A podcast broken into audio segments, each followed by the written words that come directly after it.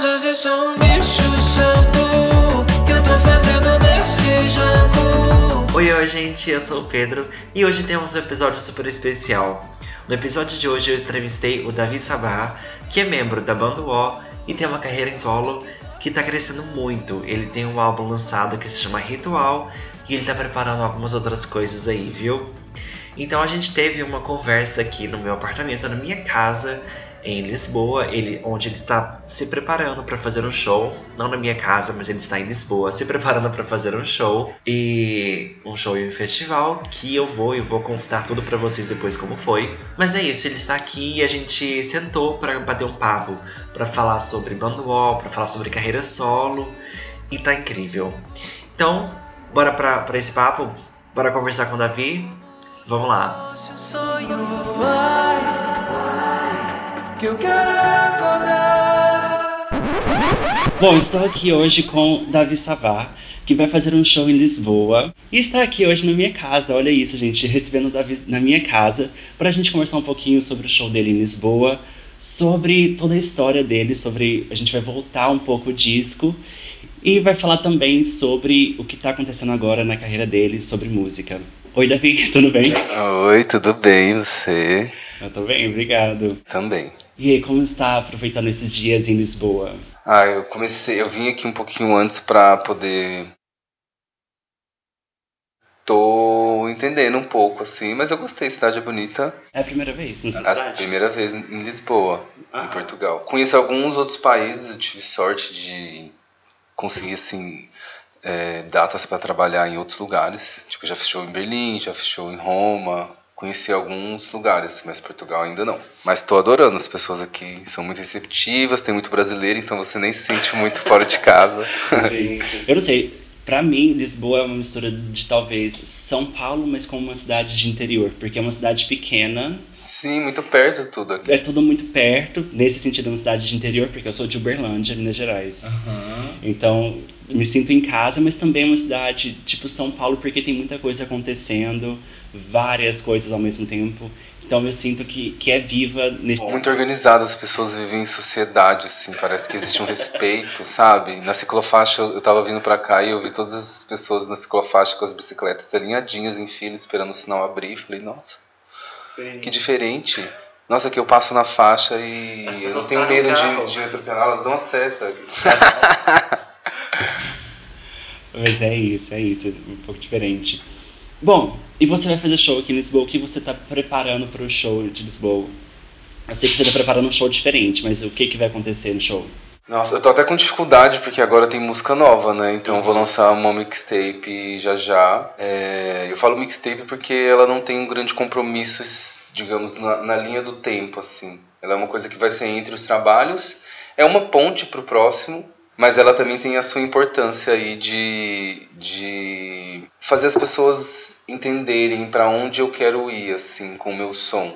E mostrar que eu posso mudar tudo a qualquer momento, sabe? Que eu tô sempre me transformando, assim. Eu, desde que eu comecei na música, foi banda de reggae, banda de rock, banda de brega. Aí eu fui pro R&B, agora eu quero fazer outra coisa. E aí eu tô achando dificuldade porque é muita música e eu não quero deixar nenhuma de fora. Assim, então eu tô tentando espremer o máximo, fazendo um monte de pupurri, principalmente porque as pessoas aqui ainda não ouviram as músicas do Ritual, por exemplo, ao vivo. Sim. Então eu não queria deixar de fora.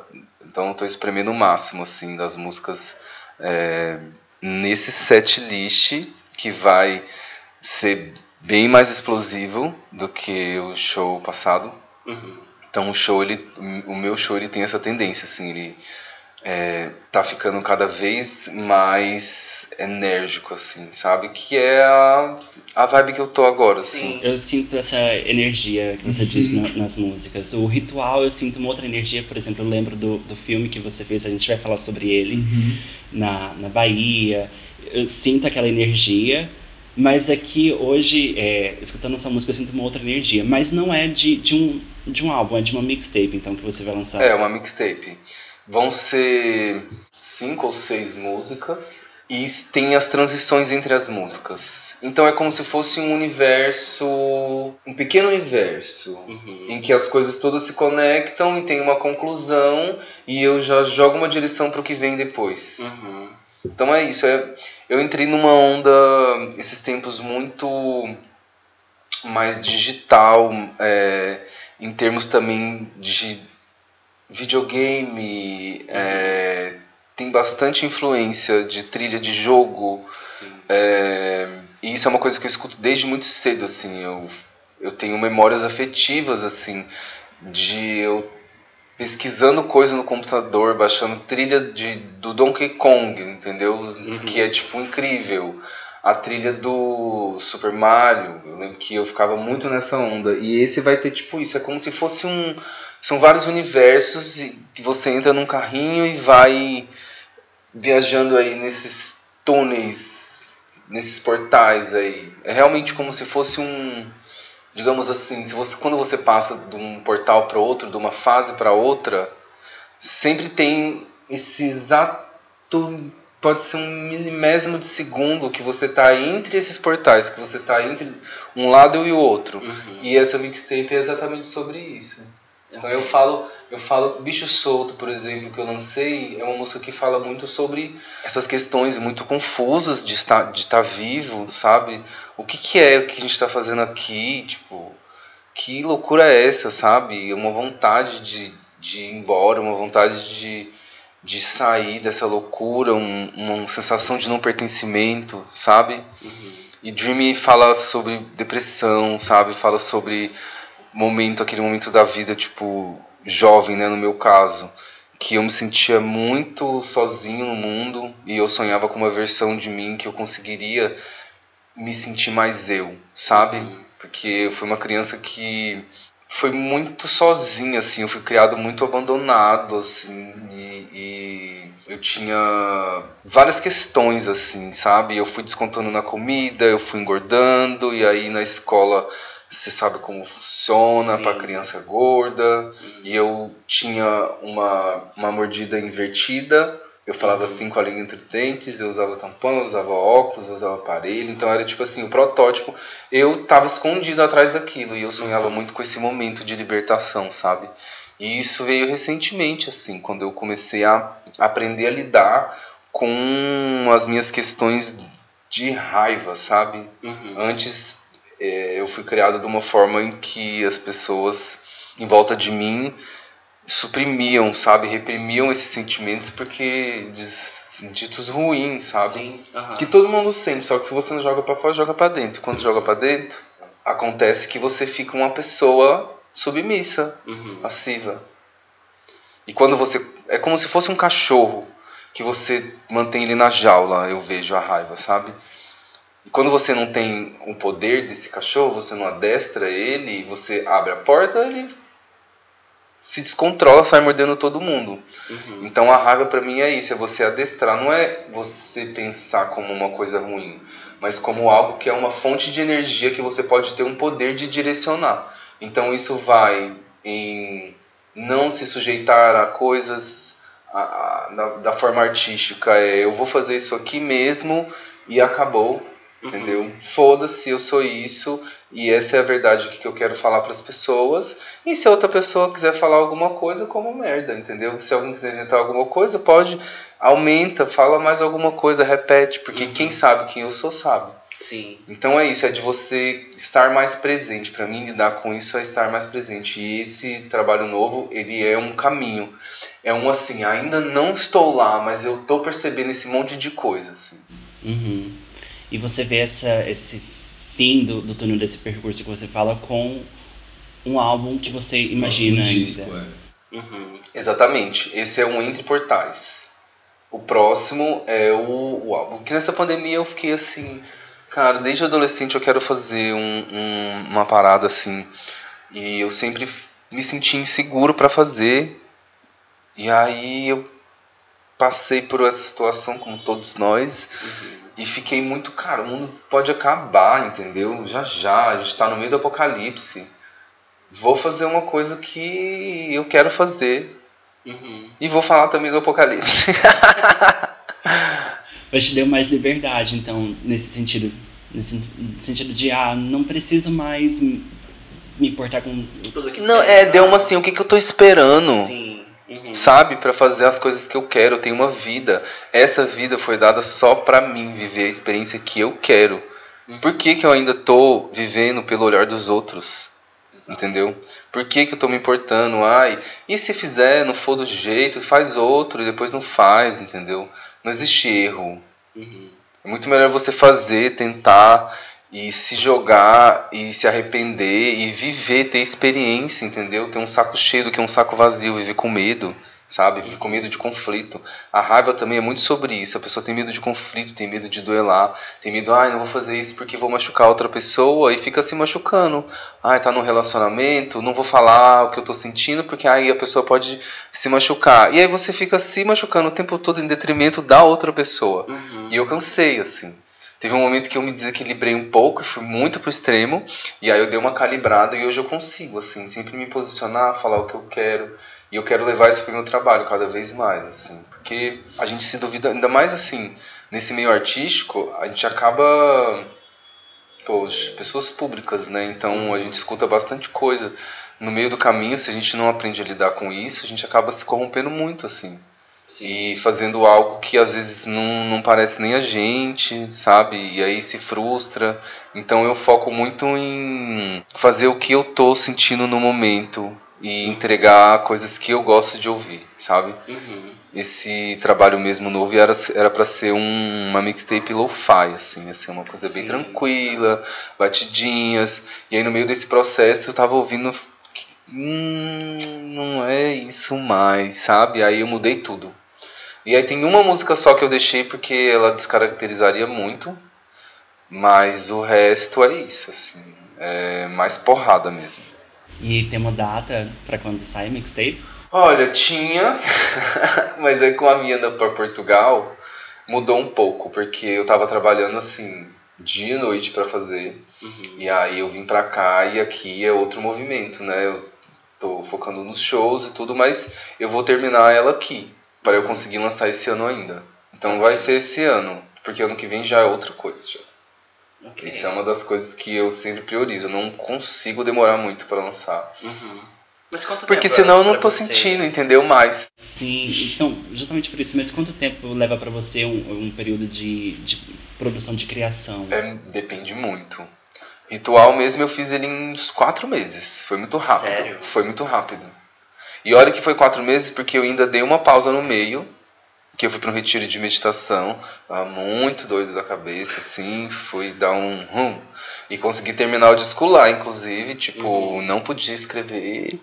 Mas quando eu tinha as ideias, né? Porque quando você medita, você cria um espaço um pouco mental. Uhum. Nem que seja de um segundo, assim. Esse um segundo que você abre esse espaço na sua cabeça, porra, vem um monte de coisa. Você abre espaço pra, pra tudo que não é material na sua cabeça. E aí vinha várias ideias. Eu ia lá pro meu quartinho com meu caderninho, assim. Ó, às vezes eu anotava a melodia na partitura pra não esquecer, sabe? Que falava assim. "Ai, foda-se isso aqui. Essa meditação, isso aqui é meu trabalho, eu vou fazer sim. Aham. Tô nem aí. e aí eu voltei disso e fiz. Agora, esse, por exemplo, tá demorando eras, assim. Nossa, tô fazendo um negócio e já não aguento mais. Uhum. Porque ele se tá se transformando muito, assim. É uma coisa e vai outra. Ele meio que vai acompanhando o meu processo mental Uhum, mesmo, sim. sabe? Então, só que agora eu já meio que bati o martelo e falei, pronto, cheguei a isso. Eu preciso de lançar Uhum.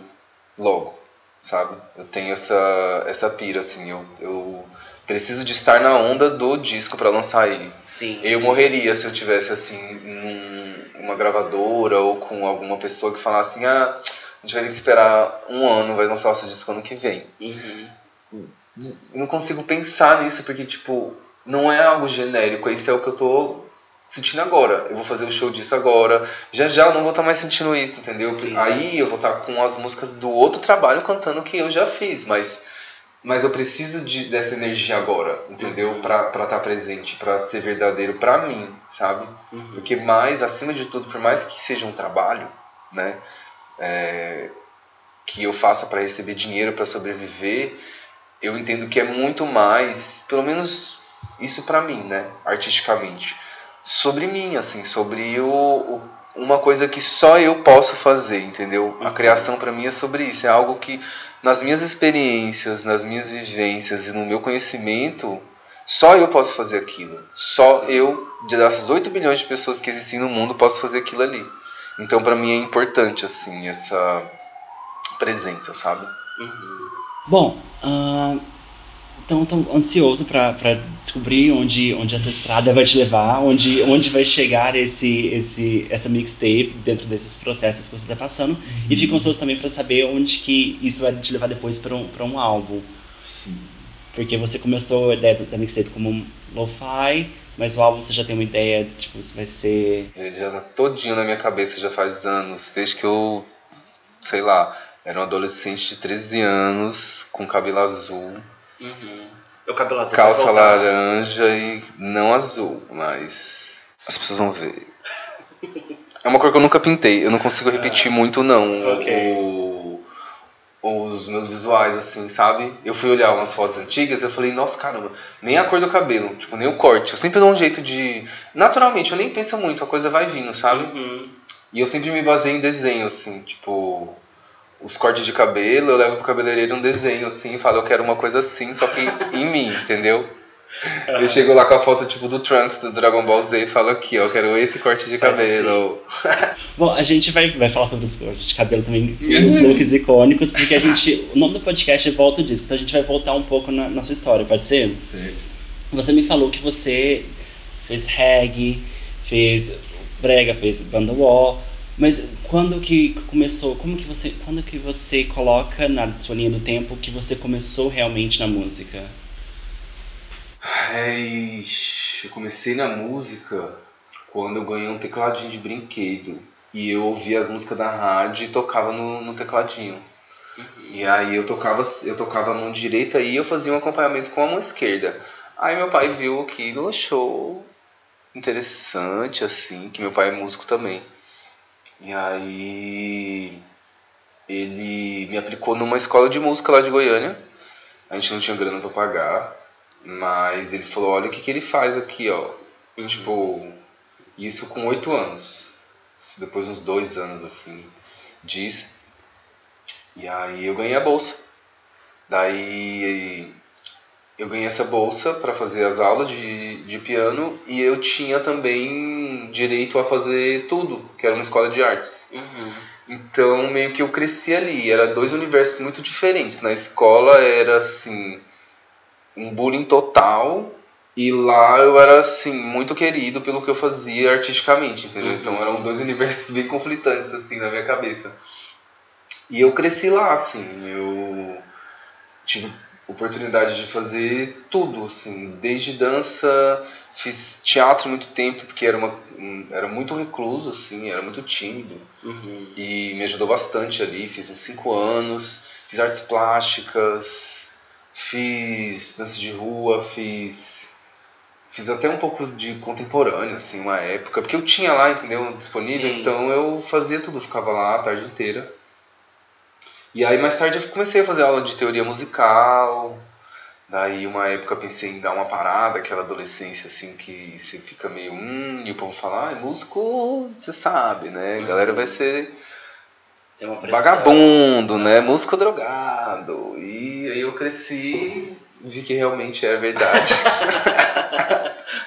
Mas que você pode fazer uma vida com isso, entendeu? Sim. Uma época eu pensei em, em cozinhar, assim, fiz até uns cursos. Vendi umas coisas, assim, para conseguir uma grana, fazer uns cursos de culinária. Pensei, bom, tem uma outra segunda opção aqui, Uhum. né? Se eu quiser trabalhar com outra coisa.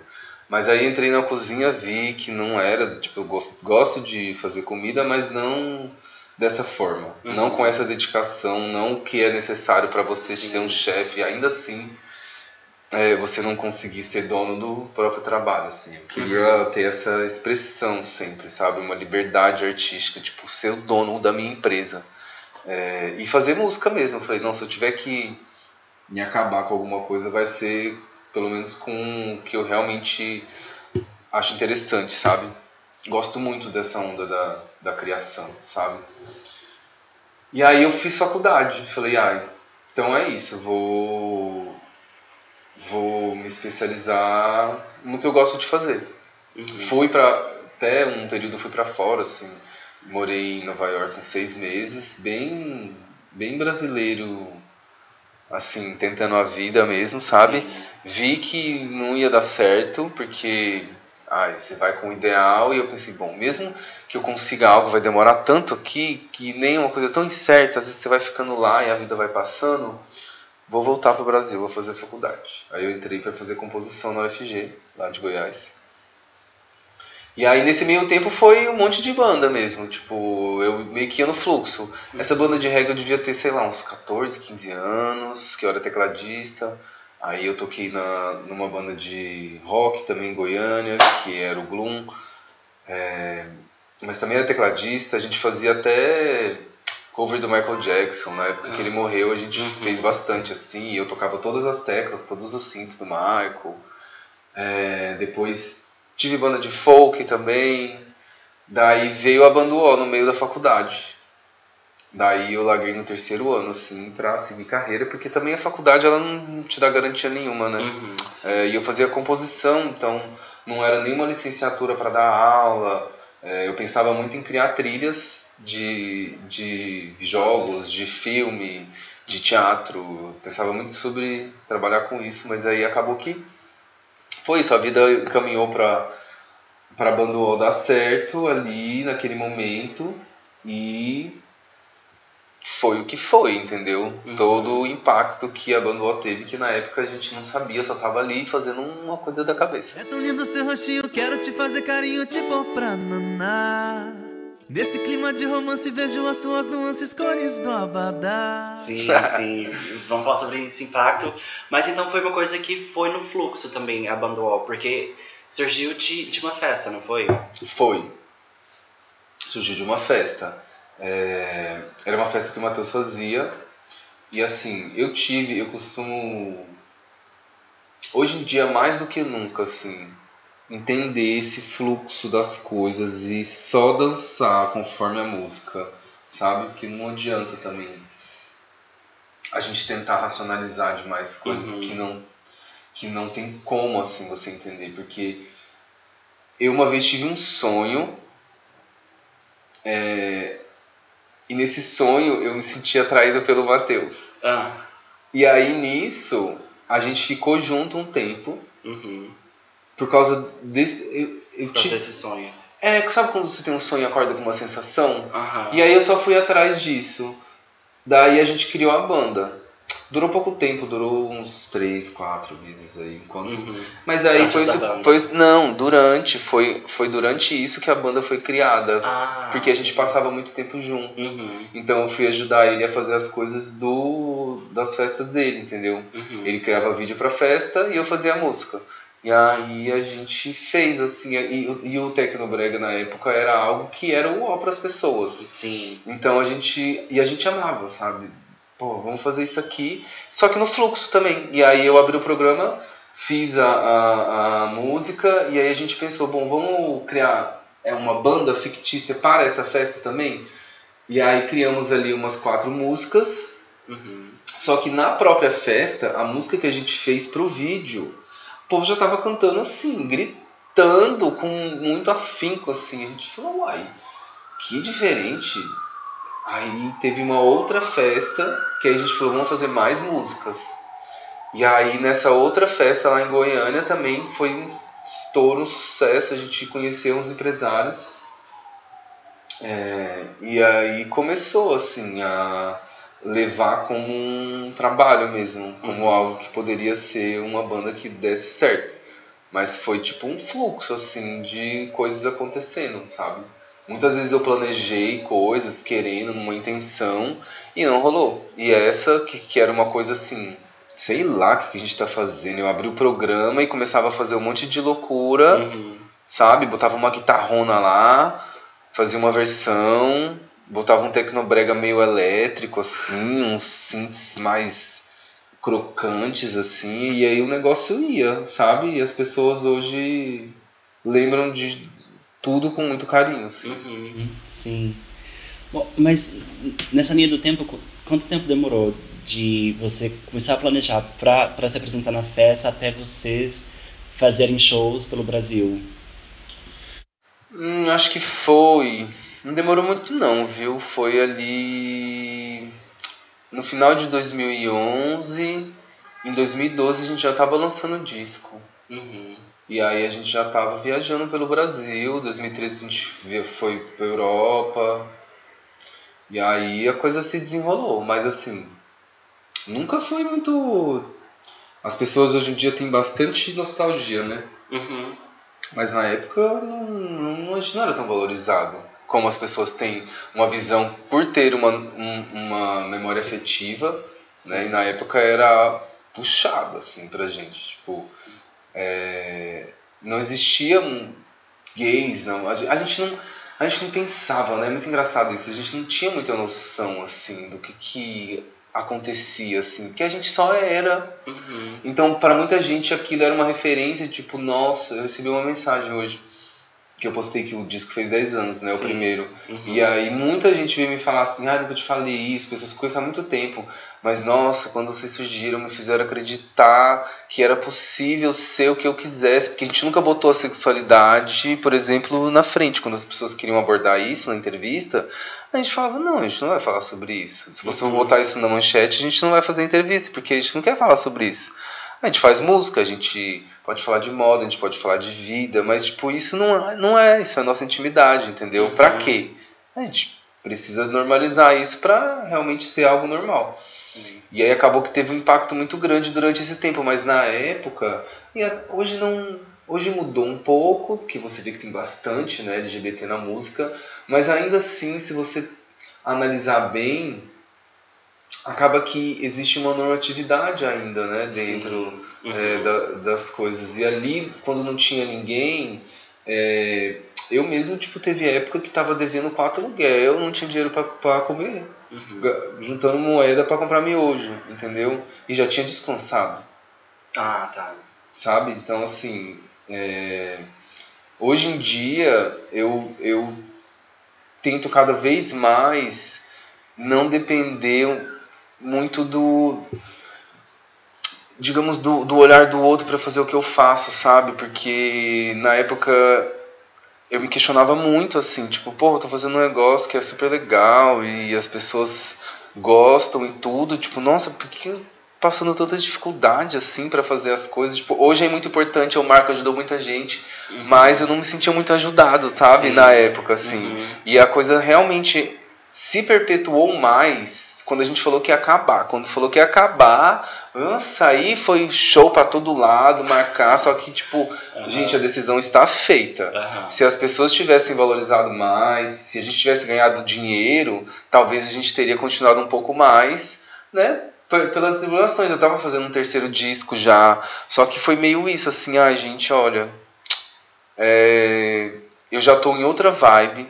Tipo, todos os três estavam em outra vibe de fazer suas próprias coisas, porque os artistas eles têm esses momentos, né? Então, Sim, como você mesmo falou. é, a gente tem tipo, a gente, a maioria assim quer expressar o que tá sentindo, quer fazer fases diferentes e ali era um projeto fechado. Uhum. E como não tava dando grana, a gente falou assim, ah, gente, então vamos todo mundo fazer a sua vibe, tá todo mundo novo ainda, sabe? Uhum. E cada um vai para um lado e, e faz algo que é individual mesmo. E aí foi isso, assim. Mas saibam, valorizem os artistas enquanto eles ainda estão fazendo a arte. Uhum. Porque pode não durar muito tempo. Sim. E na banda O foi um pouco disso, assim. A principal motivo foi a, realmente a gente querer fazer, cada um o seu trabalho individual, é, mas eu tenho essa noção que se a gente estivesse ganhando muito dinheiro, como eu acho que a gente deveria ter ganhado, que eu acho que eu e a Mel a gente tava falando outro dia que a gente a Mel falando a gente deveria ter ficado rico, Uhum. porque a gente abriu porta para muita gente Sim. sabe? E, e não aconteceu.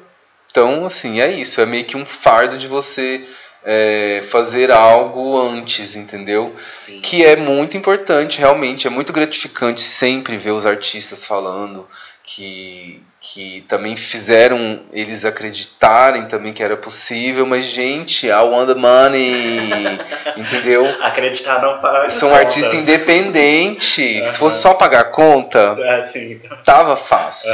O negócio é que eu tenho que pagar o meu próprio trabalho. E ainda pra fazer algo que seja realmente fora da curva, aí sim que eu vou ter que investir meu dinheiro porque ninguém vai querer pagar. Uhum. Entendeu? Nenhuma marca quer associar, sabe? Tipo, é foda, cara. É Uhum. foda. Tipo, as coisas que a gente encontra no caminho é assim, ó. É de cair o cu da bunda, como dizem aí, entendeu? Porque se eu te dar um exemplo, assim, quando eu tava fazendo o ritual, por exemplo, é, eu tava procurando patrocínio, porque é muito caro, né? Você fazer um disco, clipe. Eu mesmo me joguei, assim, e me estrepei, né? Uhum. Porque veio a pandemia logo depois e eu não consegui nem capitalizar o, o projeto que eu tinha investido ali. Mas eu tava procurando investimento e assim, eu tava, sei lá, querendo 100 mil.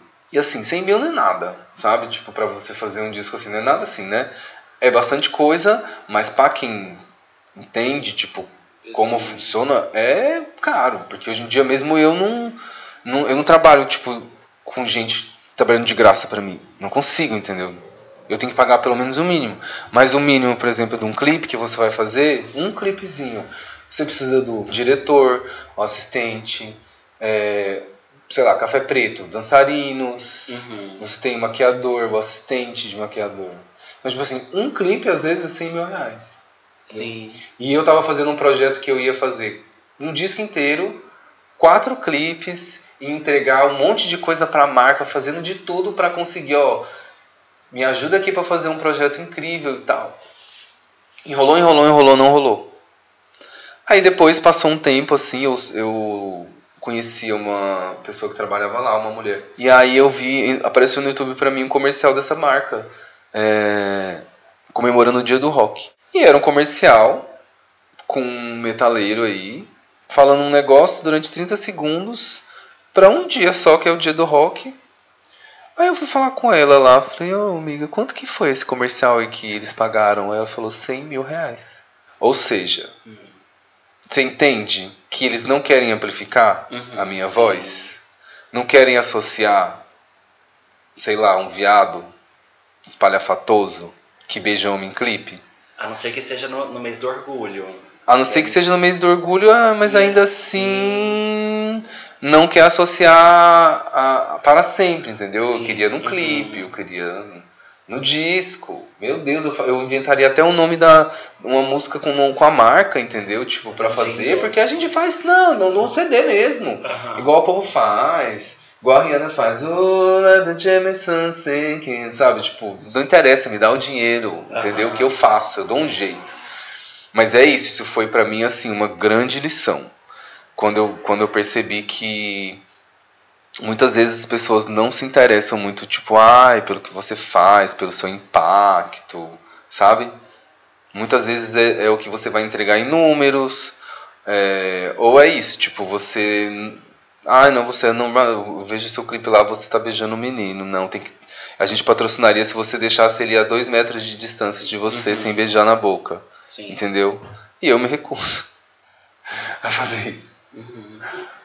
Mas essa é uma dificuldade de, de ser artista independente. É uma dificuldade, é a mesma dificuldade que você enfrentava há 10 anos atrás, com o início da banda UOL? Sim. Ou mudou? Porque mudou nesse Não. sentido. A gente conversou um pouco antes sobre essa questão de, de se vender ou, por, ou se entregar nesse, nesse mundo de dancinha e tudo mais.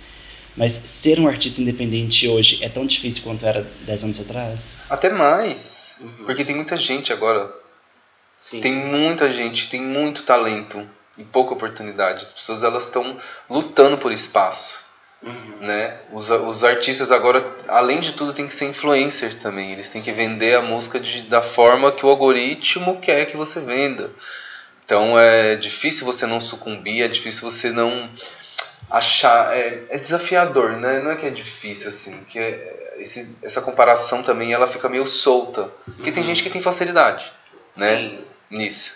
Eu tenho, eu tenho, é, para mim é um grande desafio assim, achar essas formas de me expor é, e de divulgar meu trabalho sem ser com o trabalho em si, sabe? Uhum. Mas é isso, a gente tem que achar os caminhos aí é, e fazer de uma forma que eu pelo menos penso que eu me sinta confortável, porque é um trabalho que eu quero fazer pra vida. Uhum. Então eu quero sempre lançar coisas que eu vou querer cantar a minha vida inteira, sabe? Eu sempre vou, vou querer me colocar de formas em que não é um, um, um, medo assim de você se achar ridículo naquilo. É simplesmente se sentir confortável, sabe?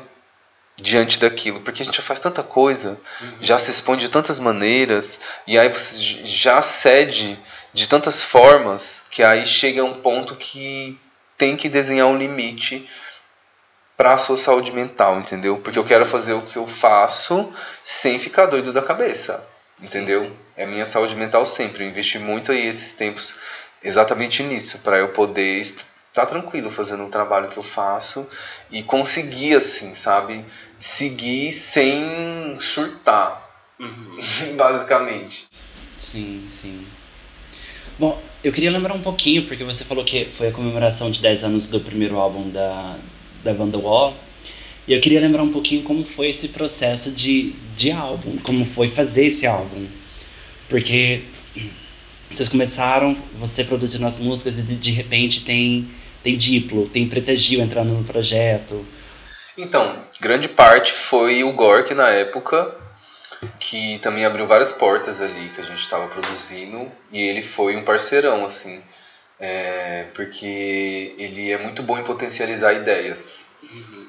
Então a gente começou ali a fazer o disco e ele me mostrava timbres assim, sabe? Ele conseguia muito me ajudar a fazer sons e trazia as pessoas, tipo, ele era da gravadora do Diplo, né? Então ele trouxe quando o Diplo veio pro Brasil, ele juntou e eu falando pro Diplo, tipo assim, eu que não sou do Pará, falava assim, ó, oh, o Tecnobrega é assim e tal. A gente, e aí a gente fez gringo lá, né? Sim. Mandou depois, a gente botou a nossa cara lá, mas é sempre um processo muito intuitivo. Música para mim foi sempre muito assim, entendeu?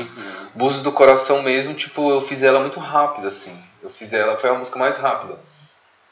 Eu compus ela, tipo, em meia hora e produzi ela em uma hora e meia. Uhum. Eu mostrei pro Gork, ó, assim. Daí a gente só. Ela basicamente a gente só gravou em estúdio. Eu falei, ah, eu quero um acordeon. Aí a gente tinha a Deck Disc, né, que fechou com a gente também, que acreditou, que foi também uma grande possibilitadora de, de fazer um álbum robusto mesmo, uhum. sabe? Então, assim, ele contratava os melhores músicos para fazer o disco, então era sempre assim, músicos que trabalhavam, sabe, o Sandy Júnior, o Lu Santos, pessoas que estavam na estrada que eu jogava a ideia e eles captavam muito fácil, sabe? Uhum. Então, Búzios, por exemplo, foi isso, assim, usando de exemplo. Então, o guitarrista que, que tocou no disco, ele é tipo ah, o guitarrista da Ivete, do, sabe, de, de todas as maiores, assim. Então, a gente conseguiu fazer nesse processo um disco muito bonito, assim. Porque era isso, acordeon, ah, preciso acordeon essa música vinha, ah, preciso de guitarra nessa, eu quero um sax nessa, aí vinha o melhor saxofonista. Uhum. Aí eu jogava a ideia e gravava. Mas era isso, a composição a gente fazia junto. É, e muito assim. Eu percebo hoje em dia, né, que a narrativa é meio heterossexual, completamente, né?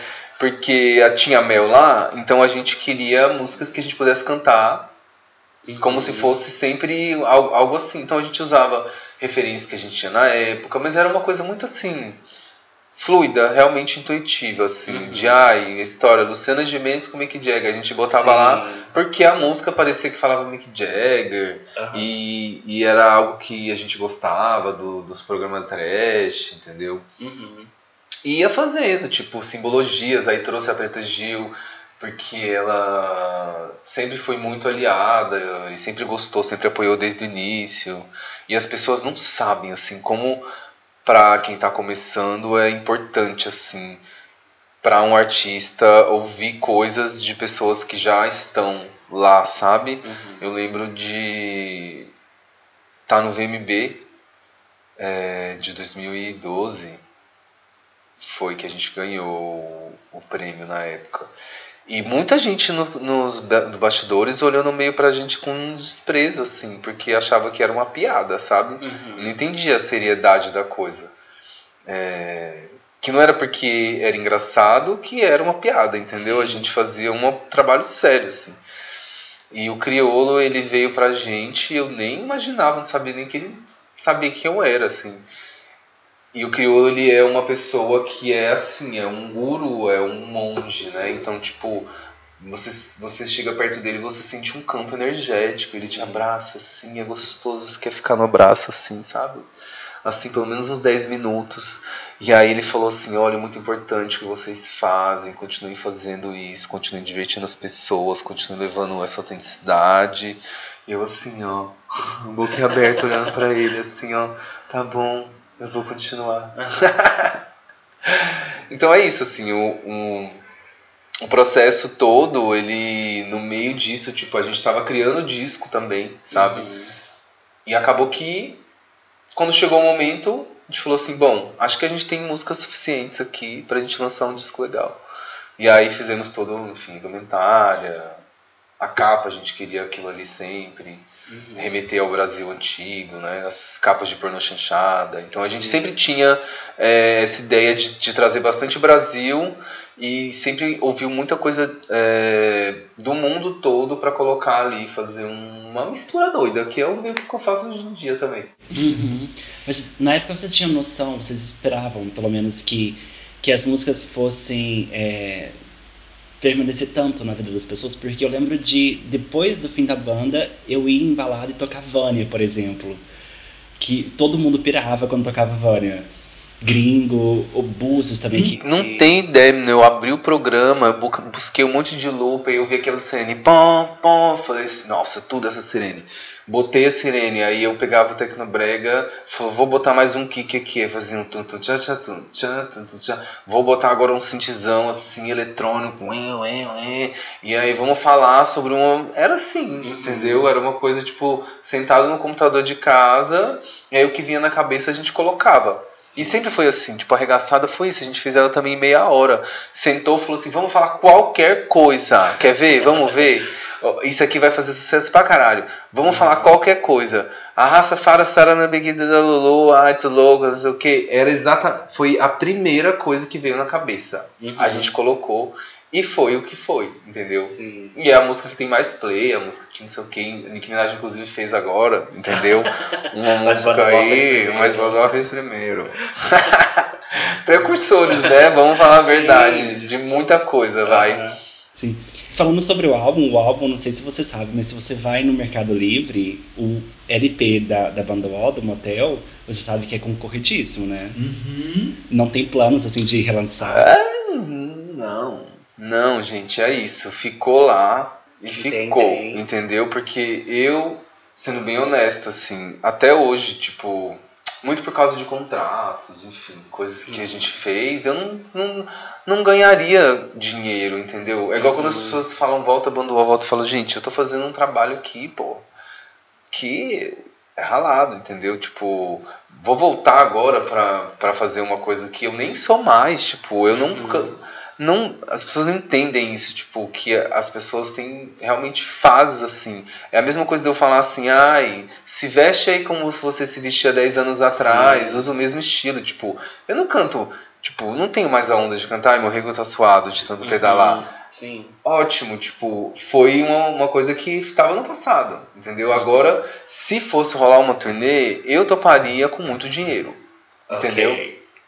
Tenho 10 datas fechadas, em capitais do Brasil, cinco fora e tanto aqui de dinheiro garantido na sua conta. Bom, aí eu faço. Uhum. Agora, pela memória afetiva, por isso aí, gente, esquece. Porque uhum. aí seria um egoísmo das pessoas também pensar dessa forma, sabe? Sim.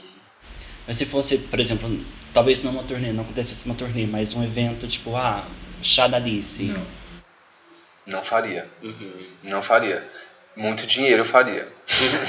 Isso sim. Porque é isso, assim, não faz sentido voltar numa coisa que eu não sou mais, assim. entendeu? E agora com dinheiro na mão, aí, ó. Aí com certeza o meu rego está suado de tanto pedalar. Uhum. que é isso, porque o trabalho, né? O dinheiro sim. me possibilitaria fazer o que eu faço agora. Uhum. Aí é uma questão de ser inteligente, sabe? Mas é isso. Porque ficou lá, gente. É isso, é história. Uhum. Ai, é igual você volta pro seu ex aí, de sete anos atrás, fala, vamos voltar aí, só uma noite. Tem gente que faz, né? uhum. né? Sim. É. Tem gente que faz. Mas com certeza, com dinheiro, as coisas elas ficam mais interessantes. Uhum. Sim, sim. Bom, é... ok, você falou um pouquinho sobre o, o, primeiro álbum, eu queria falar também sobre o segundo álbum, que vocês estavam com, com a Deck na época. Também. Também Sim. na época. É, o segundo álbum foi mais difícil, porque eu tava completamente sozinho. Uhum. Então eu puxei ele no braço, assim. Eu chamei meus amigos. Tem o, o Pedro, ele produz comigo desde o primeiro momento, assim, que eu comecei a produzir música mesmo profissionalmente. Ele estava comigo, então ele me ajudou em várias músicas, tipo, em sauna a gente produziu junto, na varanda a gente produziu junto. E aí eu chamei o Gork também, que não estava mais como empresário, para fazer uma música comigo. Chamei uns produtores do Rio. Eu fui costurando, muitas eu fiz sozinho, tipo boneca, sonho molhado. É, mas muito com uma vontade assim, vamos fazer agora um álbum popzeira e eu tava assim, eu consigo, entendeu? Uhum, fazer sozinho um disco. E aí foi isso, assim, a, é, ele, ele demorou um pouquinho mais para fazer e a gente conseguiu nessa época mais patrocínio, então a gente era, era mais não era mais fácil, né? Mas a gente conseguia investir mais. Estava fazendo mais show, então a gente conseguia fazer clipes mais caros e tal. Uhum. E é isso. É... Teve algum clipe que te marcou? O que você olha assim, você pensa, nossa, poxa, aqui a gente arregaçou. Vários, vários, todos. A discografia inteira. Nossa, eu tenho muito orgulho do, do trabalho que a gente construiu ali, assim, às vezes com um clipes e cinco reais. Assim, a gente conseguia uma coxinha. uma coxinha, mas, mas rolava uma graninha, assim, mas não suficiente. É que a gente tinha realmente equipe pessoas que, assim como nós, queriam fazer trabalhos incríveis, sabe? Uhum. Pessoas do audiovisual, enfim, produtoras. É, na época tinha a Planalto, que era de São Paulo, que é uma produtora que não existe mais, mas é, até hoje eu sou amigo de muitas pessoas de uhum. lá, sabe? E trabalho com elas ainda assim, porque todo mundo meio que tem esse, esse, essa ideia, sabe? Do, do que é a indústria e do que é a gente ter vontade de fazer algo muito legal, sabe? Que tem esse potencial de criação. Tipo um Cremosa, sabe? Uhum. Que é um clipe assim, ó. A gente ó, fala, gente, até hoje no Brasil ninguém fez uma coisa assim. Uhum. Sim. Não teve essa audácia. Que até a, a gente brinca que a Rina saiu, saiu, lançou um clipe que é bem parecido com uhum. Cremosa. E depois o Olivia Rodrigo também lançou um clipe que é a mesma ideia, sabe? De, de Cremosa. Ou seja, tipo, até o povo de fora pega a referência até hoje, sabe? Uhum. Que sempre foi assim, tipo. É, hoje em dia eu vejo que eu, pela ingenuidade, também fiz muita coisa em que eu poderia ter conseguido pegar mais daquilo. Tipo, o disco lá, por exemplo, que eu produzi o, o segundo, o Veneno. Nossa, tinha dia que eu acordava, ia pro computador e só ia dormir quando tava caindo. Uhum. De tanto trabalhar. Porque era eu que afinava as vozes, é, eu que produzia o, a música, os instrumentais, buscava som, pesquisa é, e finalizava tudo, e tava ouvindo mix e master, tipo assim. Não ganhei um real para fazer isso, porque eu já era da banda. E hoje eu vejo, uhum. gente, que absurdo isso, como que eu me sujeitava? É porque é isso, é inexperiência, sabe? Uhum. Das coisas. Falo isso assim, porque as pessoas não entendem, assim, às vezes, como funciona por trás. Tipo, ai, ah, volta. Não é assim, gente. Tipo assim, volta Banduó. Se fosse voltar, eu teria que fazer o show inteiro, entendeu? Produzir o show. E assim, tem que realmente. Por isso que eu falo tem que vir com muito dinheiro, porque a gente fez sempre por muito tempo não ganhando tanto dinheiro. Uhum. Então, assim, se fosse acontecer algo, seria. Ah, então finalmente a gente vai ganhar uma grana com esse Sim. projeto. Uhum. Porque nem de royalty eu ganho muito, entendeu? Uhum. Tem coisa que eu produzi, escrevi tudo sozinho e eu ganho 10%. Uhum. Então, ah, pra quê? Entendeu? Que eu vou fazer sendo que eu tenho o meu próprio trabalho, que eu gosto muito, o que eu tô sentindo agora de fazer que está disponível, sabe? Para as pessoas escutarem, tipo, para depois cinco anos, quando eu não quiser fazer mais, as pessoas falar, nossa, volta Davi Sabá. Uhum. Eu vou falar, come merda. pois é, é esse mundo, é o mundo pop, né? Tem, tem sempre essas coisas. Sim. Bom, fala, falando de banda, só pra gente terminar essa, essa conversa de banda, que depois eu queria falar sobre o ritual. Mas só para terminar essa, essa conversa de banda, tem um imaginário de banda, eu não sei se você sente isso, mas tem um imaginário, por exemplo, eu vejo muito é, com Ruge, por exemplo, que é ou são amigas ou são, são inimigas. Você sente uma pressão, tipo, ah, eu preciso. As pessoas me pedem ou querem que eu esteja com a Mel, ou me pedem que, que eu esteja com o Matheus, alguma coisa assim. Ah, agora não mais, né? Não se perdeu. Todo mundo ama uma nostalgia ali de ver, mas. Eu mesmo, a Mel, eu consegui ser mais amigo dela quando a banda terminou. Uhum. Porque até então a gente tinha conflitos de trabalho mesmo, né? É igual tipo você vê uma pessoa no trabalho ali, enfim, é, e não tem tanta relação. Então a gente conseguiu estabelecer uma conexão maior ali durante Uhum. é, essa, esse término aí, né? Porque a gente hoje em dia a gente se encontra mais, mas conflitos como todo mundo que trabalha junto muito tempo e viaja junto e Uhum. tá junto e tem amigos junto, então acabou que é, existia aí essa mistura doida assim, sabe? É tipo misturar profissional com um pessoal, enfim. Todo mundo diz, né? Não é bom você trabalhar com, sei lá, seu namorado, entendeu? Tipo, existia um, um limite aí. A gente não tinha esse limite. Então, Uhum. naturalmente, tinha bastante conflito. Mas é isso. Hoje em dia é tranquilo, assim. A gente tem um- uma boa relação.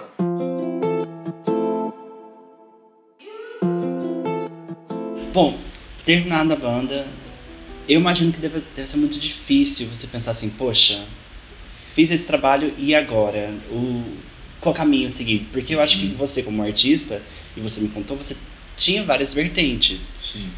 Você é plural. Como escolher e falar assim, olha, acho que eu vou nisso. É, foi um momento mesmo isso. Tipo, porra, o que, que eu vou fazer agora?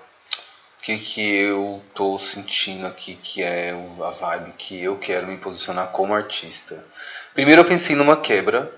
Pensei, bom, preciso de fazer algo para as pessoas entenderem que aquilo ficou no passado. Que eu vou apresentar outra coisa. E eu escutava muito R&B na época. E eu pensei, bom, é isso. Eu adoro ouvir, eu gosto de fazer, é uma onda que eu me identifico e eu vou começar por isso. E foi o que aconteceu. E aí depois foi evoluindo, veio outras músicas, veio o seu direito. é, E aí veio de boa, que é bem carregada, assim, sabe? Inclusive depois dela eu falei, ah, meu Deus, vou fazer mais música assim, não, credo. Porque aí tem que ficar cantando no show, tem que ficar ao vivo, o povo pede, é assim, ai, pesada, sabe? Complicado. Uhum. E aí, assim, como eu disse, as coisas elas vão se solidificando assim. Hoje eu tenho mais segurança para fazer o que eu tô entendendo na minha cabeça que é o, o, o que vem, sabe? Tipo, esse, essa mixtape agora é isso, assim.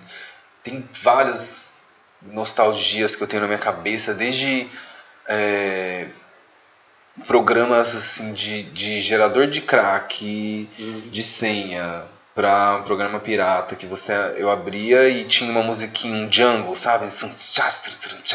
E eu achava aquilo assim, ó, nossa, uma vibe muito doida, mas eu nunca pensei que eu poderia transformar isso em música, sabe? Uhum. E aí hoje é muito isso, de resgatar aquela história, de fazer uma coisa que vivi tudo isso aqui, como eu posso colocar isso na música, como isso pode ser revelado na minha história, sabe? Uhum. pessoal, enfim, profissional. Então é isso, assim, eu vou sempre seguindo o fluxo, assim, até eu entender que é sobre isso mesmo, que até então, sei lá, acho que às vezes fica pensando, né? É, fórmulas, como isso pode ir mais ou menos, né? Você tenta achar um, um jeito, porra, eu quero que as pessoas escutem minha música, entendeu? Eu também não vou botar uma banca aqui ainda de fazer uma coisa muito experimental Uhum. ou instrumental, tipo, eu vim do erudito também, então, tipo, a composição que eu fiz na faculdade é erudito, compor para orquestra. Só que aí eu criei um, uma expertise para poder fazer arranjos para o que eu faço, para criar harmonias de voz, entendeu? Então, acho que para mim é sobre você conseguir realmente misturar as coisas. Eu não entendia tanto isso no começo, tipo, Sim. Claro que eu fazia, por exemplo, a banda é uma mistura, é, é, as minhas músicas também, tipo, ritual é um monte de coisa junta também, um monte de referência doida. Só que eu fazia meio intuitivamente, agora eu consigo pensar um pouco mais sobre o que eu faço e entender. Ainda assim, sendo um processo é, intuitivo, mas eu entendendo é, como que isso, no meio desse, dessa nuvem de ideias e referências, consegue se concretizar no meu momento atual. Uhum. entendeu? Sim, sim. Bom, e pensando nisso, você chegou do, do EP, você, você tem, tem você, veio, veio o EP. Como que foi essa transição pro, pro álbum? Porque tem uma relação, mas também é um Davi diferente.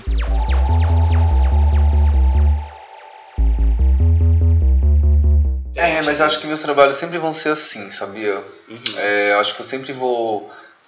vou vai, vai dar para perceber um, uma, um caminho, sabe? De uma coisa para outra. Que é um amadurecimento também. Eu vejo bastante, tipo, no, no, meu som. Quando eu escuto o EP, quando eu escuto o disco, existe um amadurecimento.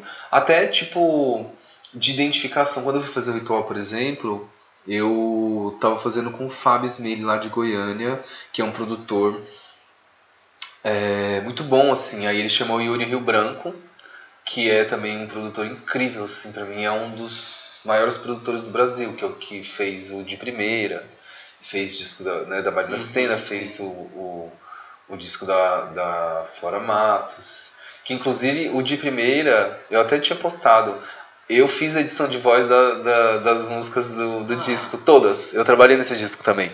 Então são pessoas que me possibilitaram também várias coisas, sabe? É, nesse processo, assim. E aí acho que vem junto desse entendimento, uhum. sabe? é, do que eu faço. Cada vez mais entendendo como juntar essas peças para fazer as coisas, porque sinceramente assim, quando eu termino um trabalho desse, eu nem sei como que eu fiz. Uhum. para você ter ideia, porque é tanto som, é tanto beat, tipo assim, aí uma música é uma batida que é o que o hi-hat, o clap, aí você bota um um, um, um bass, aí é um synth, aí você cria a melodia, cria a letra, não sei o que, aí mixa, mas de repente, bum, tem um disco, a capa, não sei o que, você fala, ai, terminei, sabe? Mas é muita coisa, assim, é um, é um processo que, que ele demanda, assim, uma energia muito grande uhum. de criação artística, mas eu amo, assim, eu sou uma pessoa de álbuns, assim, Sim. gosto muito, por isso que essa mixtape vai ter toda essa história, uhum. eu me esforço realmente, assim, faço assim, ó, das tripas coração para conseguir fazer algo que faça sentido, assim, ó, mesmo lá no meu quartinho, gravando dentro de casa, eu vou entregar uma história, uhum. sabe? Eu preciso entregar uma história. Eu para mim um single solto pode acontecer em algum momento, mas eu gosto sempre de construir uma narrativa. Acho que para mim isso é algo essencial no meu trabalho, porque as pessoas vão acompanhando, sabe? Uhum. Essa mixtape é isso, tipo a próxima que eu vou lançar, ela é uma música mais a vibe de ritual, só que tem uma coisa mais agressiva ainda assim. E aí depois disso vai ser provavelmente tudo para esse lado assim sabe? Mais explosivo, assim. Uhum. Que é como eu tô, assim. Daqui a pouco eu explodo de vez. Mas enquanto isso, o vulcão tá tipo. Eu sinto a lava borbulhando, entendeu? Sim. Mas já já vai entrar a erupção, assim, ó. Tá meio. A coisa ela tá esquentando, sabe? Uhum. Na minha cabeça. Mas se você falando é, de como você é uma pessoa de, de álbum, conta uma história, o que eu amo no, no, no ritual eu escuto sempre a versão deluxe, uhum. porque ele tem as transições e ele. Você não sente que. que tá passando, tipo, ah, uma próxima música. Uhum. Tá tudo posturado, tá tudo. É. Perfeitinho. É, e tem, e tem várias coisas no disco, assim. Se fosse falar do ritual, tinha que falar o podcast inteiro, assim, porque tem muita coisa que eu nunca falei e eu não, também não tive tempo de, de formular um, um material para isso, sabe? Mais energia. Uma coisa que você não ah, e é, tipo detalhezinhos assim, o, o, disco inteiro ele tem referências das próprias músicas em outras músicas, uhum. sabe? Tipo conversa, conversa, saiba, eu falo é, da boca cor de maçã, é, do O Príncipe Brilhante é uma música do, do Geraldo Azevedo também, tipo, que, que, que elucida, que fala várias coisas que tem no disco, sabe? Existem partes, momentos, por exemplo, é, tem a ma maçã, que é a entrada, e aí tem o banquete uhum. e tem o cafezinho depois, Sim. entendeu? São, é, é tudo muito assim, blocos. Né? Tipo aquela a, primeira parte fala muito sobre falta ali, né? Você pode perceber que é muito não faz diferença, coisa da Bahia, é só você lembrando, lembrando, lembrando, lembrando, tipo, ritual, tô lembrando, ficar sem você, ai, sinto falta. 4 e 21 é tipo assim, decida logo, uhum. entendeu? E aí maçã também é, é tudo meio que E aí banquete, tipo, vai vindo, vai ouvindo café preto, e aí chega num momento, tipo, é, conversa, tipo assim, e aí, cara, só mais uma é tipo, depois do Deluxe, para as pessoas entenderem que o Só Mais Uma, é, ele vem num lugar. Tanto que o Deluxe eu nem coloquei ele no final, né? Meio que foi isso, tipo, eu, eu pensei, essa história ela não está contada da maneira completa ainda. Hum. Eu preciso de adicionar mais partes para isso. E o Só Mais Uma, na verdade, é, é uma música que. Não é que eu quero só mais uma, é tipo assim. Não dá, entendeu? Sim. Tipo assim, o, o Só Mais Uma é assim. Não adianta. Uhum. Isso aqui é, acabou. Esse Só Mais Uma, ele. É, é- é aquele relacionamento que você fica indo e voltando, indo e voltando, achando que você vai conseguir conquistar aquela pessoa se você mais uma vez, mais uma chance, sabe? Uhum. Mas na verdade, tipo, cara, já era, sabe? A ideia, a ideia é essa, existe uma memória, é, a gente pode brisar ali que a coisa pode dar certo, mas tipo, não, não, não. Sabe? Não, não, não precisa de só mais uma Uhum. ali. Daí vem a conversa e aí eu saiba, só que é tipo tudo num tom assim, cara, a gente tem que entender que a gente precisa estar feliz por ter vivido uma experiência incrível. Sim. E agora daqui pra frente é outra coisa, Uhum. sabe? Novas possibilidades. De ficar às vezes preso em algo achando que aquilo é, é a única coisa no mundo, mas é muito uma falta de amor próprio mesmo, sabe? Uhum. de se ver muito na outra pessoa e resgatar assim o, o, o que é seu mesmo, sabe? Sim. Eu falo isso, eu falo, ai, minha felicidade não depende de você, mas se você quiser ir também vai ser massa. Uhum. Mas se não quiser também, é isso, eu vou viver minha vida. Sim. E já já eu vou esquecer e vai ser uma memória bonita. Uma vez você fez uma live durante a, a pandemia e você cantou uma live linda, na verdade, no quarto, se eu não me engano, era o quarto da, da Urias, é. com o pôr do sol É. lindo. E você falou sobre o Saiba, você falou que era difícil de cantar ela pra você, Muito porque é muito pessoal. Eu choro ainda.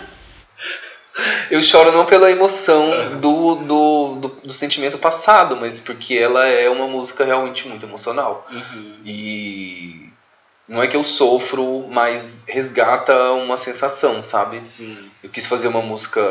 Ela, é- aquilo, o, o instrumental dela é um baixo, né? Então, tipo, é só um baixo, então ela é uma música bem grave, Uhum. pesada, tipo, eu não, eu não subo muito também a voz, o tom dela é, tanto que um dia eu ouvi ela num PA, num monitor de áudio grande, que tem um grave potente, e nem eu sabia da dimensão da música, que é muito forte, então se você tiver um grave, ela traz essa frequência que vibra dentro do corpo, sabe? Uhum. E são coisas que eu penso intu- intuitivamente, assim, não era algo que. Eu lembro que eu achava muito lindo o baixo de Californication do Red Hot, Uhum. que começa com uma linha de baixo que não é guitarra, né? Que vem dum dum dum dum dum dum dum dum. E eu achava aquilo assim, ó, uau, acordes no baixo. Isso é muito lindo. Uhum. E eu preciso de colocar porque é isso que, que vai finalizar o disco, sabe? Junto com essa melodia, assim, que é quase um mantra, sabe? Sim que tem essa, essa, esse intervalo, eles já traz quando eu faço tanã. Assim, ó, já desmanchei. Sabe? E eu fico repetindo isso. Nanã, nanana, nanana, Meio que puxando, é tipo assim, é uma coisa. Sabe quando você vai trazendo para você? Uhum. Você vem, vai trazendo, vai trazendo, para no final soltar. Sabe? Sim. Tipo, se a pessoa quer, ela vai voltar, não adianta eu prender. Uhum. É isso. Tem que dar liberdade. É esse ditado aí. Se você quer realmente saber, se a pessoa quer estar com você, sabe? Você tem que deixar ela aí. Uhum. Pra saber se ela vai voltar. Bom, é, você falou sobre. A gente- comentou essa live que você fez durante a pandemia.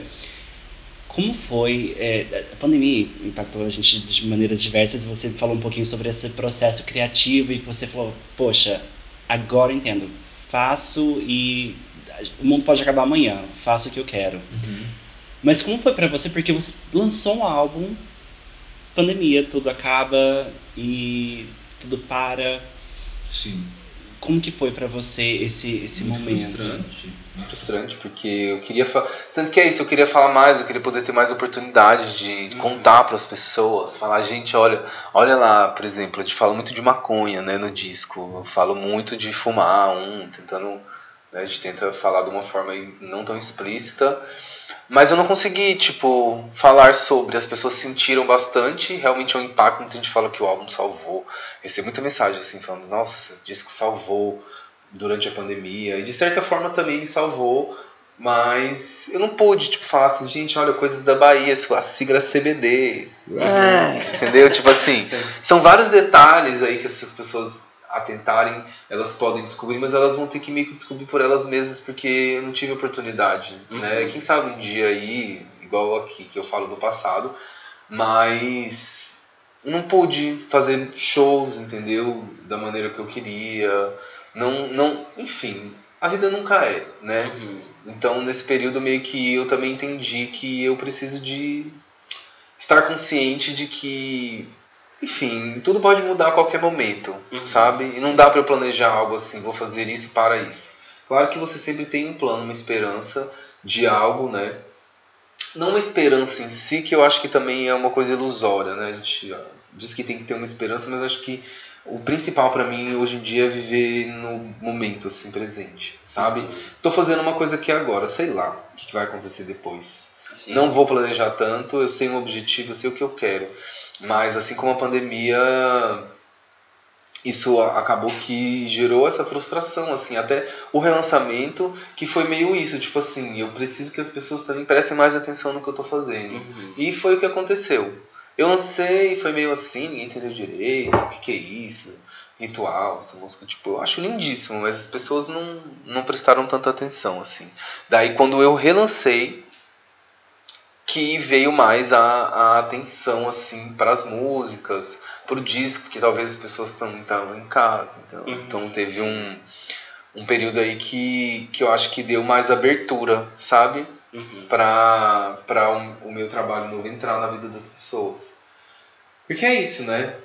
É, se você pensar, eu acho que não tem muito, digamos, um artista para me identificar com sabe? Uhum. Tipo, quem, quem que faz algo parecido com o que eu faço? Difícil, assim, de achar um lugar. Então, acaba que sem, sem essa setorização, né? Acho que fica difícil, assim, encaixar nos lugares. E eu me sinto muito alternativo pro pop, e eu me sinto muito pop pro alternativo, eu fico num limbo assim que parece que não tem um lugar para mim. Uhum. E eu sinto que vários artistas também no Brasil têm esse esse espaço assim que a gente tem que criar, entendeu? Uhum. Então eu, é isso assim. Para mim o mais desafiador, às vezes cansativo, é ir criando esse espaço, assim como eu criei na banda O também, Sim, aí na carreira solo, só que chega um momento que eu falo, a gente chega também, eu quero por mais que eu queira fazer algo novo, eu tenho que conseguir achar esse caminho também para eu ficar tranquilo e eu conseguir fazer o meu trabalho, principalmente, porque esse é o meu objetivo. Uhum. Fazer o meu trabalho com folga. Sim. Sabe? Tipo, não tá sempre num aperto, tipo assim. Porque eu gosto de entregar qualidade. E eu fui muito doido, porque eu gravei todos os clipes antes da pandemia, entendeu? Uhum. Gravei tudo antes da pandemia. Foi uma coisa assim, o clipe da Bahia eu gravei antes da pandemia. A gente foi todo mundo pra Bahia numa guerrilha mesmo e gravou embaixo d'água, gravou no céu, gravou no mar, gravou na terra, gravou em todos os lugares, criou uma história com, com gente, figurino e atores. Tipo, meu Deus. Uhum. Que loucura. Hoje em dia eu vejo e falo, que loucura. A gente é muito doido mesmo. O artista é muito doido. Para conseguir fazer assim, para ir lá e falar, vamos, eu quero contar essa história. Sim, sim. Mas você ainda tem essa, essa necessidade de contar essa história no palco? Porque shows você não conseguiu fazer com, com ritual. Você ainda sente essa necessidade, poxa, eu quero cantar esse álbum todo no, no show? É, não todo, assim. É, mas eu gosto de apresentar a maior parte das músicas. Principalmente aqui, por exemplo, em Lisboa, é, que as pessoas não ouviram ainda. Uhum. Então, eu quero que elas escutem pelo menos uma vez a performance ao vivo, porque acaba Sim. que o show ele concretiza tudo que você faz ali por fora, né? Uhum. Até então tá todo mundo vivendo as suas próprias experiências, às vezes é trilha, né, de algum Sim. momento da sua vida, mas não se cria também, por exemplo, na pandemia eu sinto que não se criou tantas é, relações, tipo, ai, com amigos, nas festas. É, um- foi uma coisa bem individual mesmo, Uhum, sabe? sim. Uma coisa solitária. Foram momentos de relacionamento, ai, a trilha de um casal e tal. Mas é isso, assim. é, Acaba que no final, assim, as coisas são como são. E eu vou me adaptando conforme a música, sabe? Uhum. É isso. Como diz em espanhol, La vida no es como imaginávamos, pero aqui estamos, valemos. É isso. Ah, só uma pergunta, vai rolar saiba no show? Não, Não, ok. não vai, cara. Eu tirei ela do show. Foi uma que eu dei o chop, assim, porque não faz sentido com esse show Sim, novo. sim. E também eu não, não, não vou parar o show pra cantar essa música, não. Uhum. Tipo, em outra oportunidade eu cantaria, às vezes num lugar mais intimista, sabe? Porque é uma música que, por mais que tenha muita gente que gosta, e é uma música legal de cantar ao vivo, é um momento bonito, é muito difícil Uhum. de cantar essa música pra mim, principalmente porque é um. Quando você tá cantando uma música mais romântica e mais calma, as pessoas conversam muito. Ah, tá, sim. Uhum. E aí eu fico um pouco irritado. Porque, tipo, ai, sei lá, então, então não vou cantar. Que aí tem meio, metade das pessoas tá prestando atenção e metade tá conversando muito alto. Às vezes eu não consigo nem ouvir o que eu tô cantando, eu não consigo me concentrar. Sim. Já me irritei já ao vivo por causa disso. Hoje eu prefiro não cantar, assim. Só quando, só quando tá, tipo, no último meu show em São Paulo foi um grande momento, saiba. Realmente as pessoas, nossa, eu nem imaginava que seria tanta emoção. Tava todo mundo assim, ó, prestando atenção, cantando junto. Agora quando é em festival, assim, por exemplo, que tem gente que não conhece o som, Aham. eu prefiro não cantar. Sim, Pra, sim. prefiro botar uma outra música que vou conseguir atrair mais a atenção das pessoas. Uhum. Sim.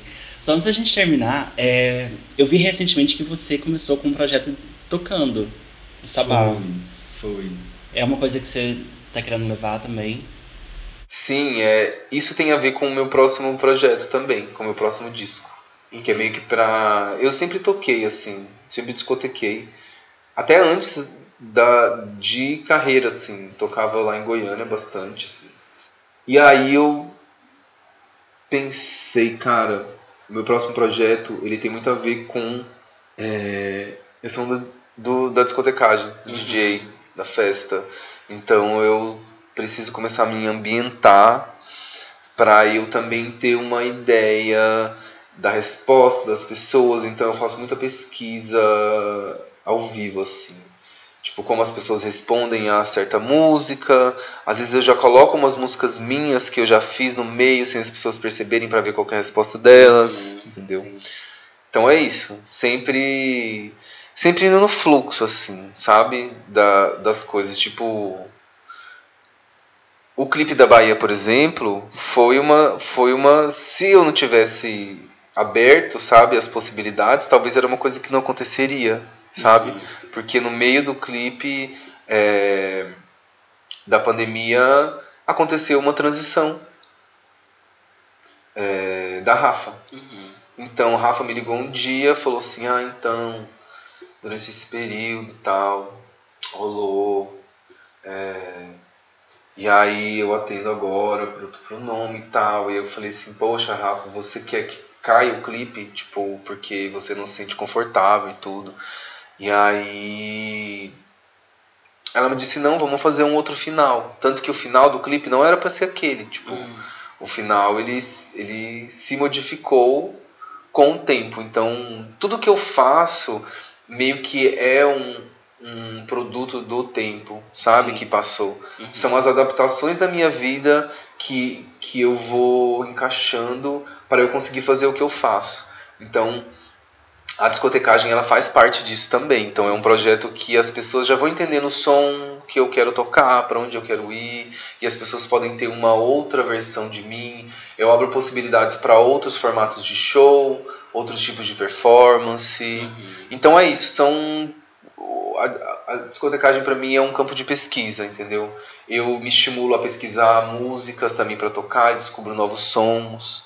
Então é é, é um é uma ampliação, sabe, do que eu faço ali. É um, é um braço dos meus projetos, assim, e é um caminho em que eu posso também é, me direcionar, sabe? Porque às vezes a carreira de cantora ela exige muito da imagem, ela exige às vezes muito de você estar na frente. Uhum. E eu sinto que eu tô me recolhendo um pouco, sabe? Eu tô cada vez é, voltando, né, junto com o que a gente falou no começo, para a minha essência mesmo, que é uma essência mais quieta. Eu tenho muitos, muitas facetas assim dentro de mim, mas eu tenho uma necessidade de criar um como colocar? É muito difícil quando as pessoas pedem definições assim. Mas é, é separar um pouco o meu pessoal do meu profissional entendeu Sim. porque a é tudo muito junto na minha vida tanto que eu falo muito sobre mim Uhum. É, só que acaba que chega num ponto que é isso eu preciso de criar algo em que seja para o que eu faço artisticamente, mas me preservando também, sabe? Em que eu me sinta confortável. Muitas vezes eu não me sentia tão confortável fazendo algo, porque eu estava me expondo de uma maneira que eu não estava me sentindo confortável, entendeu? Uhum. Então nas redes sociais mesmo, tipo, reduzir bastante. As pessoas hoje entendem que eu não não sou muito fã assim da exposição, que eu sou uma pessoa mais quieta mesmo, sabe? Uhum. Mais reclusa. Só que aí eu posso tipo jogar esse outro lado tudo no palco, por exemplo, Sim. entendeu? Fazer no show o que o que demanda ali e jogar o, o que eu tenho de mais energia ali, mas do outro lado eu consiga também ser mais fiel a mim, entendeu? Que no final das contas eu que tenho que me aguentar. Sim, sim. Mas essa questão que você disse é interessante porque muita gente fala sobre isso, sobre essa dualidade. O meu eu no palco, o meu eu na minha vida, Sim. sabe? Sim, é, então. Mistura muito, né? Mistura muito. Acaba que é, chega num ponto em que você tem que também entender como fazer, assim, para você conseguir materializar o que está na sua cabeça, né? Mas sem que as pessoas também é, se afastem, porque eu penso muito nisso. Você tem que trazer as pessoas para junto. E às vezes eu tenho dificuldade porque eu foco muito no meu trabalho, Uhum. né? E hoje em dia parece que as pessoas elas têm é, essa necessidade de se conectar com você pessoalmente. Sim. aham. E, e eu tento achar uma forma de mostrar coisas para as pessoas sem eu também passar por cima de mim. Porque tem coisas na minha vida que eu gosto de manter para mim mesmo, sabe? Uhum. Coisas que são pessoais. E aí assim, o meu próximo disco, né, ele basicamente ele vai eu vou jogar tudo no palco assim, tipo, tudo que eu tenho eu vou jogar assim. Todas as moedas que eu tenho, elas vão ser lançadas Uhum. para depois eu poder esperar a poeira sentar e falar, ó, é isso. Tipo, eu entreguei algo, tipo, eu realmente vou lançar tudo que eu tenho, todas as minhas habilidades. Tudo, tudo que eu faço vai ser colocado aqui na mesa. E aí a partir desse momento eu vou poder seguir para um outro lugar, entendeu? Uhum. é um renascimento assim é, é um lugar é, que eu penso que é uma construção desde que eu realmente quis fazer música e aí a partir disso eu acho que a partir desse, desse escancaramento assim sabe é, eu vou conseguir pensar num outro caminho sabe Uhum. em que eu realmente me sinta confortável dentro da minha própria pele e consiga fazer essa união, sabe? Do que eu gosto, do que eu sou, é, do que, que atrai as pessoas, do que, que né, para junto de mim, para o meu trabalho, para as coisas que eu quero falar, que eu acho importantes no momento. E juntar tudo isso, sabe? Uhum. De uma maneira é, que eu seja honesto realmente assim com as minhas necessidades como pessoa e também da forma artística tipo a impressão do que eu quero se eu aquela música da Robin é Monument né que ela fala tipo qual monumento que eu vou deixar quando eu morrer Sim. sabe? O que, que eu vou deixar aqui? E é isso, para mim, eu acho que eu escrevi uma boa história já na música, sabe? Eu já tive muita influência, mas eu acho que cada vez mais é sobre mim o trabalho, né? Ritual é sobre outras um relacionamento Uhum.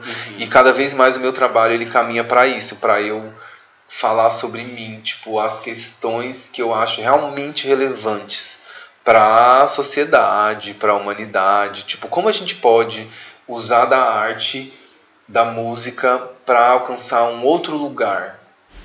De existência. Uhum. É isso. Sim. Bom, só pra terminar, você falou saiu Bicho Solto, saiu Dreamy, e você falou que tem uma outra que tá pra vir. Tem uma outra que tá pra vir agora. Que inclusive o cara tinha que me mandar mix ontem e não mandou. Acabei de lembrar agora que você falou. E ela vem agora, ela é uma música que é... era pra ser do ritual, Uhum. mas não fazia sentido. Uhum. Ela não fez sentido ali na história, uma música que eu compus. E ela faz sentido agora pra essa, ela fecha o, a mixtape. E ela tem uma vibe lo-fi, assim, ela tem é, um coral no meio, é, com harmonias de vozes aí, eu fiz. Eu fiz todo o coral. eu gravei. Eu gravei todo um coral, milhões de camadas de vozes aí. O cara deve estar tendo trabalho, inclusive agora. Muitas vozes aí. Mas muito simples, é uma música bem, bem simples, baixa e batida, tem uma vibe meio Killing Me Softly, sabe? Do Fujis. Uhum. É, tem um pouco dessa onda emocional, assim, um pouco autoajuda. Uhum. Mas é isso, ela fala sobre você, cara, se perdoar. Entender que, tipo, você faz o seu melhor sempre. Não tem como. Você sempre faz o que você pode no momento. Você sempre dá o que tem. E aí você recebe o que merece, entendeu? A gente precisa de entender que o momento que a gente tem agora não dá para não dá para mudar o que aconteceu no, no passado. A gente não consegue saber o que vai acontecer no futuro, Uhum. sabe? Muita ansiedade, tipo, mas não dá, a gente não tem controle. Então é uma coisa sobre você largar a mão do controle e simplesmente viver no fluxo, entendeu? Se adaptar ao que está acontecendo na sua vida de uma forma em que você realmente acha esse perdão, que a gente se martiriza muito, a gente se pune muito, sabe? E nós somos os vetores para a nossa felicidade. Então, tipo, ninguém pode fazer pela gente o que a gente pode fazer. Sim. Ninguém, no final das contas, todo mundo pode te abandonar. Todo mundo pode sair da sua vida e você tem que depender só de você e não colocar a felicidade em coisas que podem acabar, Uhum. entendeu? A música ela fala basicamente sobre isso. Ok, a gente sabe que temos que lembrar o, o mix, mas É. quando que sai? Você tem uma data? Eu preciso que ele me mande amigos. são muitos processos, são muitos processos. Mas eu acho que ela sai. Hoje é o que? Deixa eu ver aqui. 28? Hoje é 28, né? É setembro. Ela deve sair no final de outubro. Uhum. Vai. Por aí. Eu preciso dela pronta pra eu decidir a data. Mas basicamente é isso. A capa já tá pronta, o clipe também tem já, só precisa aí realmente da finalização. E é isso. Como tem muita gente lançando muita coisa ao mesmo tempo, o mercado tá um pouco saturado. Então as Sim, coisas estão demorando um pouco mais. Eu queria ter lançado já no começo do ano. Uhum. Queria muito, assim. Meu planejamento era lançar no primeiro semestre tudo já. Só que aí começou a atrasar, aí marca um, um- uma mix, é, demora um mês. Pra só começar a fazer, entendeu? Ninguém Uhum. tem agenda. E aí é isso, assim. Já tô vendo outros, outras possibilidades, enfim. A gente acaba que o, o músico independente cria uma rede de apoio, então a gente meio que quer deixar o dinheiro circulando entre a gente. Uhum. Então eu tô falando com, com várias pessoas, enfim. Os produtores do, da mixtape todos são os feats, então eles todos vão aparecer como feats, Uhum. porque eles são realmente é, as participações, não tem nenhuma participação além, né, cantando. E também para mostrar, tipo, para as pessoas, porque o Brasil, cara, tem muito, muito talento, assim. Eu, quanto mais eu pesquiso, mais maravilhado eu fico com tanto de gente que tem, assim, construindo cenas, é, inovando mesmo, sabe? Tipo, desde o funk, cara, você escuta todas as variações. Porra, você escuta o funk de BH, sua cabeça explode, assim, todo, as variações, tudo de São Paulo, do Rio. Tipo, é uma galera que não tem medo, sabe? De produzir, inovar e misturar milhões de sons numa música, sabe? E fazer as pessoas ouvirem isso ser um sucesso. Então, tipo, eu me inspiro muito sempre na cena que tá acontecendo, tipo, e nas pesquisas do SoundCloud. E eu sempre falo para as pessoas, cara, vai atrás, sabe? De, de as pessoas hoje em dia eu sinto elas meio preguiçosas assim, tipo, só no Spotify, só nas plataformas, tipo, Uhum. meu, vai pesquisar novos sons, vai abrir a cabeça, porque tem muita gente, inclusive, precisando de apoio, Sim. que tá fazendo inovações incríveis, que inclusive muita gente de cima pega da galera do underground e as pessoas estão com dificuldade, sabe? Uhum. Sempre tipo assim, a gente chega, eu tenho muito esse pensamento, tipo, quero chegar num lugar em que eu tenho uma grana principalmente para poder fomentar pessoas que eu vejo talento, eu fico, gente, presta atenção, sabe? Em mim, principalmente, tipo, mas presta atenção, tanto de Aham. gente que tá fazendo coisas, abra a cabeça para os novos sons, tipo, não espere as pessoas consumirem na sua grande maioria para você ver que é legal, tipo, Uhum. busque é, é, apoiar essas pessoas que estão nesse começo, porque ah, todo mundo tá precisando, sabe? Não adianta só querer ai, dizer que que adora música e que, que apoia aí dando play no Spotify. Não. Você tem que comprar o que a pessoa vende, sabe? Você tem que ir no show quando a Sim. pessoa faz o show. Porque só da casa dela, tipo, escutar lá, é bacana. Mas as pessoas precisam realmente, tem que entender que a gente não é o artista que tá lá na gravadora que tem todos os acessos. Então sempre é um, um lance mais difícil, sabe? Uhum. É, não dá pra comparar, não dá pra cobrar da mesma forma. E aí quando as pessoas me vendem agora toda vez, ai, faz isso, eu falo, me manda um pix. ai, faz não sei o que, eu falo, 100 reais do pix eu faço, entendeu? Porque até então parece que eu tô trabalhando de graça, Sim. entendeu? Parece que eu tô trabalhando para as pessoas, assim. E eu vou mudar esse cenário, já já, já já. Vou abrir, vou abrir um selo, uma gravadora. As pessoas vão ver. Eu tenho muitos planos aí na minha cabeça, mas eu preciso de, de um apoio aí de todas as pessoas que estão ouvindo aí, cara. É sério. Tem muita gente precisando de um suporte para fazer o que faz e é essencial, essencial. Nem que seja ir lá no Bandcamp comprar uma música, sabe? É, pra gente poder continuar, sabe? Tudo se resume a isso. Apoie os artistas enquanto eles fazem a arte, Uhum. sabe? Não, não espere assim, ah, as pessoas estão precisando. É difícil. Todo mundo, qualquer movimento que é fora da curva, que faz algo de diferente no início, ele tem uma grande rejeição porque as pessoas elas estão acostumadas com o novo. A indústria, ela quer isso, sabe? A indústria, ela massifica para ela poder vender mais fácil. Sim. Então as pessoas elas são criadas ali com uma mentalidade dos charts, do desafio. Ai, quem tá no top 10? Gente, foda-se isso, entendeu? Vamos focar ali no que a pessoa faz de interessante. Vamos focar na inovação, em algo que a pessoa faz ali que é só dela, num som novo, sabe? Uhum. Eu acho que é bom abrir a cabeça para isso. É renovador, isso, sei lá, cria cria mais neurônio na sua cabeça, sabe? Tipo, Sim. abre muitos caminhos assim. Você pensar na arte dessa forma, não só como um produto, um saco de arroz, e Uhum. integrar isso na vida, sabe? Porque, cara, eu já pensei em desistir várias vezes, várias vezes, assim. Durante essa pandemia, falei, ah, essa merda, esse negócio de fazer música, fazer arte, por que eu não vou fazer outra coisa? Vou fazer cerâmica, vender prato, xícara, sabe? Ninguém presta atenção no que eu faço. Aí eu desisto, aí as pessoas, ai, nossa, era tão bom, não sei o que, ai, queria tanto ter ido num show. Hum, sabe?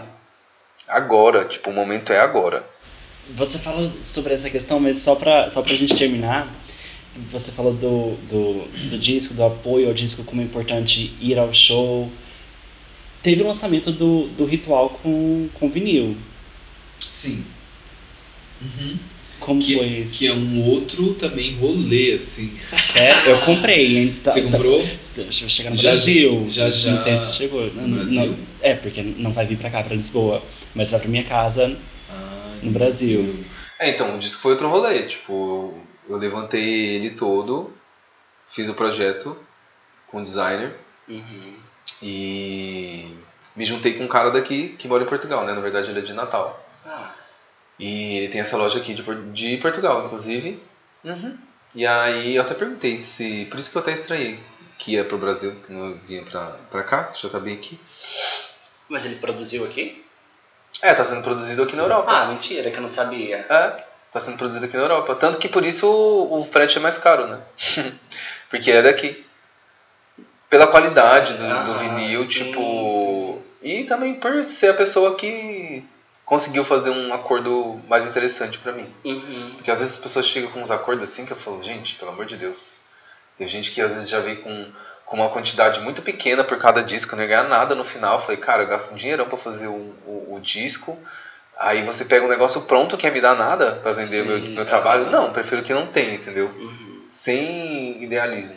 Mas eu gostei também, falando nessa questão de valor, eu gostei que você foi no Twitter e falou assim, gente, qual que é o valor acessível pra. É, eu sempre vou ter essa, essa conversa, esse Uhum. diálogo. Eu sempre penso na hora do show é, em terminar antes do metrô fechar, sabe? Tipo, é, porque é sobre isso. Eu faço um trabalho e, e, e eu sempre penso ali no, no- como fazer aquilo real. Eu sempre me boto no lugar da pessoa também. Tipo, se eu fosse o público, como eu me portaria, quanto eu pagaria. E aí eu sempre Sim. tenho, vou ter essa conversa aberta com as pessoas, porque é isso, é, eu gosto de, de trabalhar com essa sinceridade, assim, Uhum. na hora de, de interagir com o público. Eu mesmo não gosto nem muito de, tipo, não consigo angariar um rebanho, entendeu? Não consigo Little Monsters, não consigo. Na, na época teve um lance do Davicius, era Davicius o nome, e que eu acho esse nome muito engraçado. É, eu não consigo, cara, tipo, ai, o povo fica assim, ai, pai, eu falo, pai não, primo. Não tem nada, não sou pai de ninguém. Aham. Não sou pai, sou mãe de ninguém. A gente é, eu faço um trabalho, você gosta e a gente tem uma troca que é interessante, sabe? Aham. Basicamente é isso, sabe? Não é, é importante a imagem, né, do ídolo, mas também é, eu não não consigo me colocar nesse lugar do pedestal, entendeu? Uhum. Tipo, eu tô aqui junto com você, você faz alguma outra coisa, eu faço uma coisa que você que toca e aí a gente consegue fazer essa essa troca, sabe? Sincera assim, porque pra mim é a essência do, do trabalho, sabe? Uhum. Porque é isso, se eu fizesse algo e ninguém escutasse, não existiria, né? Como Sim, diz sim. o Potiguara Bart. Pensadora. Bom, Davi, eu quero muito te agradecer por ter vindo aqui. Pra quem não sabe, gente, pra quem tá só escutando, o Davi tá aqui literalmente no meu quarto.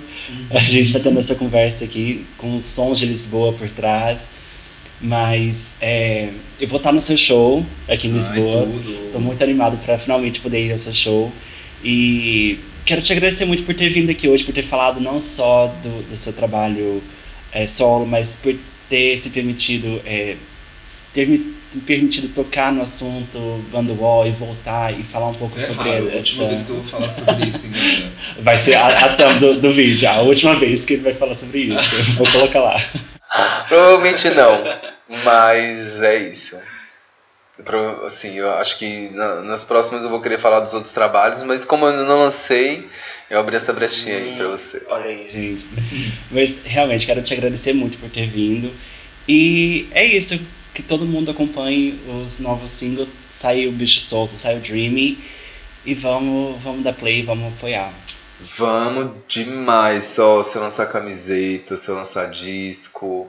Compre, viu? E o vinil ainda está à venda, inclusive. Uhum. Muita gente pediu e nem todo mundo que pediu comprou, entendeu? Então, assim, por favor, gente. Eu vou lá, faço o babado.